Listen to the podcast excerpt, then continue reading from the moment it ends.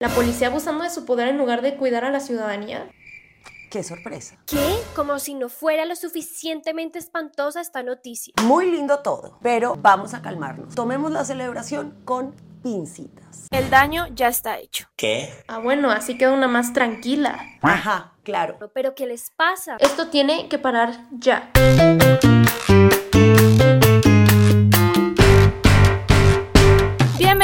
Una nueva misión de La Caldera, el noticiero feminista de la revista Volcánicas, creado para expresar nuestra indignación y compartir algunas iniciativas que están tumbando al patriarcado una noticia a la vez. También pueden escucharnos en Spotify y apoyarnos en Patreon. Y en la semana en la que Bukele presentó su candidatura a la presidencia, pese a restricciones constitucionales, las elecciones regionales de Colombia nos dejaron otro manel en la postal de alcaldías. Luis Rubiales fue suspendido por la FIFA tres años e Islandia tuvo una marcha histórica de mujeres contra la brecha salarial y la violencia de género. Estas fueron las noticias. México. Brenda Victoria, víctima de tentativa de feminicidio, denuncia violencia institucional. El pasado 3 de junio, Luis Fernando N. intentó asesinar a su expareja, la cirujana Brenda Victoria Cruz Alvarado, y hace cuatro meses Brenda se mudó a Playa del Carmen, Quintana Roo, huyendo de la violencia de su exnovio. Pero este la siguió para amenazarla, golpearla y tratar de asfixiarla hasta causarle fracturas. Brenda puso la denuncia y, aunque la policía municipal detuvo al agresor, Luis Fernando N pagó 1.710 pesos y quedó en libertad en menos de 24 horas, pues las autoridades argumentaron que solo se trató de una falta administrativa. Hasta el momento, Brenda no cuenta con protección del Estado. Por el contrario, las autoridades iniciaron un proceso en su contra. Luis pretende que ella le pague un millón de pesos por daño moral. La audacia. El caso de Brenda evidencia la violencia institucional que enfrentan las víctimas de tentativa de feminicidio. A nivel nacional, Veracruz es la tercera entidad con mayor incidencia feminicida. En México, solo el 13% de las sobrevivientes reciben protección del Estado. Ya Basta. ¿Hasta cuándo las instituciones mexicanas dejarán de ser un obstáculo para el acceso a la justicia y la reparación de daños? Colombia denuncian acoso en la policía de Montería. El pasado 9 de octubre, Daniela de la Osa, patrullera de la Policía Metropolitana de Montería en el municipio de Cereté, Córdoba, denunció en sus redes sociales y ante la Procuraduría que fue víctima de acoso laboral y sexual por parte de uno de sus superiores.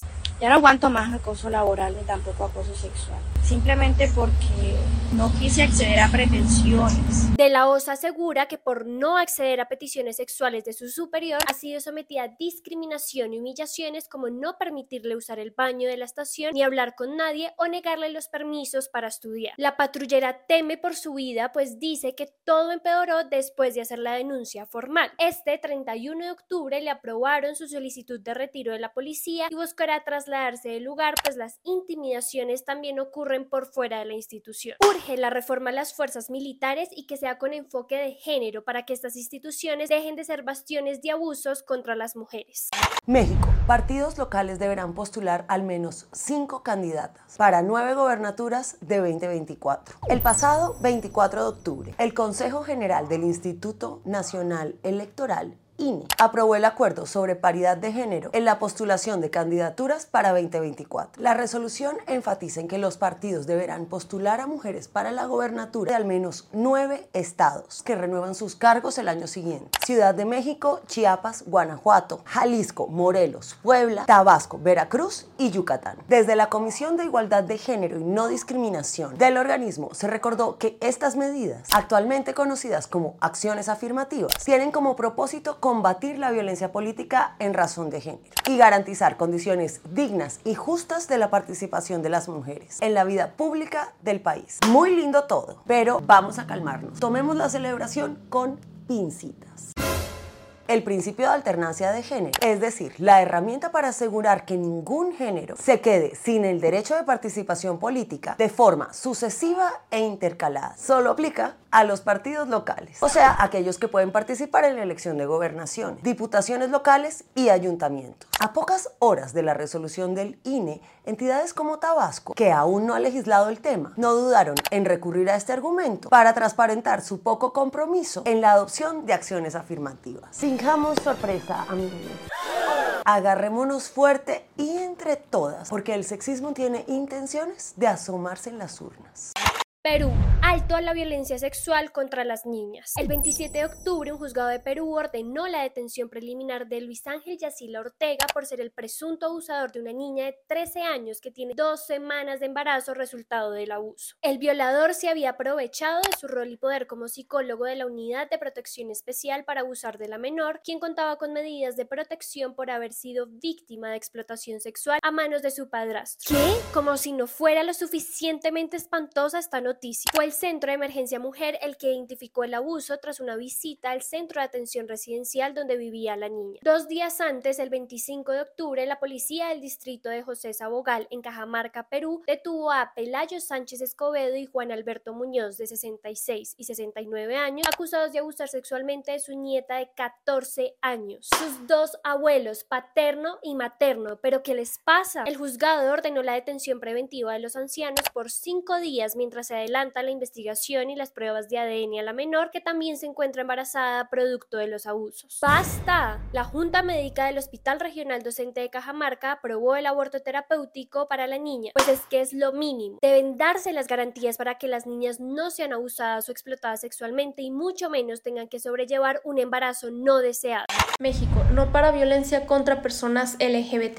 Fueron encontradas en una fosa clandestina dos de las activistas LGBT+, desaparecidas en Guerrero. El 12 de octubre, la Fiscalía General del Estado de Guerrero confirmó la identidad de Moisés Tomás Juárez Abarca y Brian Josué Vargas Hernández, activistas LGBT+, y trabajadores comunitarios en el Centro de Tratamiento y Prevención en Adicciones Renovación Espiritual que, junto a otras cinco personas, María Perla Guzmán, Jesús Arroyo Venegas, Eric Calixto Chávez, Julio Pérez García y Andrés Gabriel Delgado, fueron desaparecidos el primero de septiembre presuntamente por un comando armado a bordo de camionetas con logos de la Fiscalía Estatal. Moisés también era coordinador del área de diversidad sexual del Partido de la Revolución Democrática y tenía intenciones de contender por un cargo público en 2024. Mientras tanto, en CDMX, más de 15 policías fueron grabados en video golpeando, escupiendo y robando a Ángel y Osvaldo, una pareja gay en la alcaldía Venustiano Carranza el pasado 15 de octubre. Inicialmente, Ángel y Osvaldo fueron detenidos por incurrir en una falta de tránsito, pero en cuanto los uniformados se dieron cuenta de que eran pareja, comenzaron a discriminarlos. Ambos jóvenes presentaron lesiones. A Ángel le fracturaron la mandíbula y Osvaldo sufrió convulsiones en la calle. La policía abusando de su poder en lugar de cuidar a la ciudadanía. Diríamos que finjamos sorpresa, pero es que no puede seguirse normalizando esto. Ya se identificaron a cinco de los oficiales involucrados. Ese mismo día, la dependencia publicó en X un video en el que se observa a policías con la bandera LGBT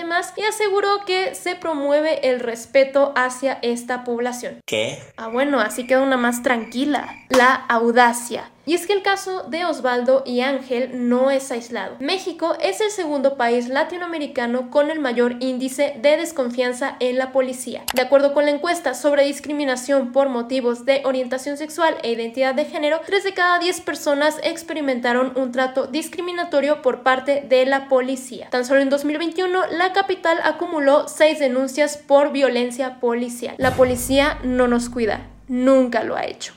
España, justicia para Kendall. Daniela, más conocida como Kendall, era una joven trans nacida en el 2000 en Chile y desde los dos años adoptada por una familia española de Cantabria. Desde los 11 trató de hablar sobre su sexualidad y más adelante sobre su identidad de género y en lugar de apoyarla, su familia la internó en un hospital psiquiátrico dos veces. En el 2018 pudo mudarse a Torre la Vega y posteriormente a Madrid. Sin embargo, esto no alejó el rechazo y el maltrato. En 2022, Kendall decidió quitarse la vida y su familia puso su death name y una fotografía que desconoce su identidad de género en la lápida del cementerio. Con apoyo del colectivo Euforia Familias Trans Aliadas, Alana Panteleón reclama justicia para su amiga y para honrar su memoria. En junio de este año presentó una denuncia por la discriminación que sufrió Kendall ante la Dirección de Igualdad de la Comunidad Valenciana. Por su parte, el Ayuntamiento de Aspe dice no tener conocimiento de las acciones llevadas a cabo por el colectivo. Fijamos sorpresa. El respeto a la dignidad y el reconocimiento a la identidad también son derechos de las personas trans. Se garantizan, no se discuten. Justicia para Kendall.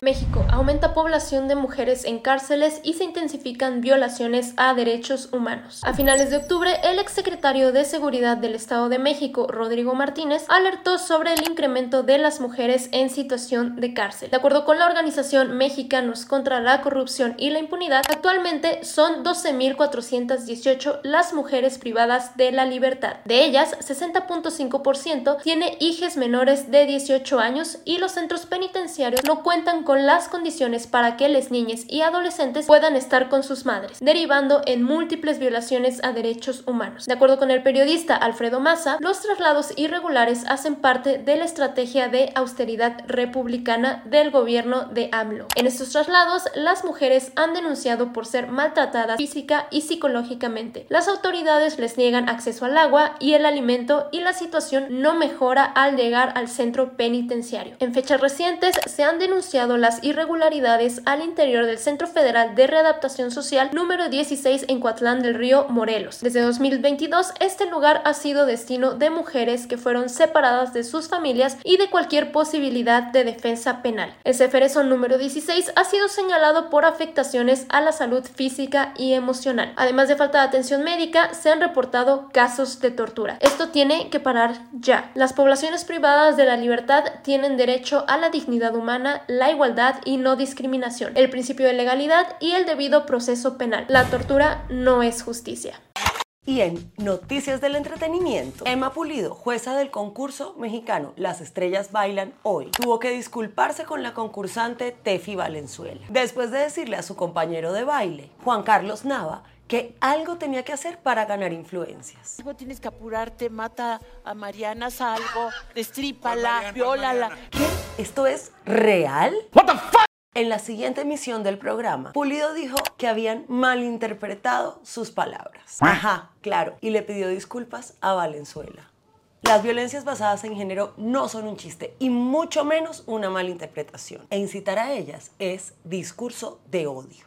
Y la raciperla de la semana va para Cali y sus vallas racistas contra candidato a la alcaldía. No queremos ser gobernados por más negros. Decía una de las pancartas racistas de Cali con la cara del candidato a la alcaldía, Danis Rentería. En otras se lee El chimpancé para su selva. Y los chimpancés no están hechos para gobernar. ¿Qué? Fijamos sorpresa con que el candidato que finalmente ganó en esta ciudad sea heredero del imperio azucarero, otro era esclavista. Qué gonorrea tu racismo, Cali. La ONU lamentó la aparición de las vallas por ser incitadoras al odio y el racismo. Y aunque fueron removidas antes de los comicios del pasado 29 de octubre, el daño ya está hecho.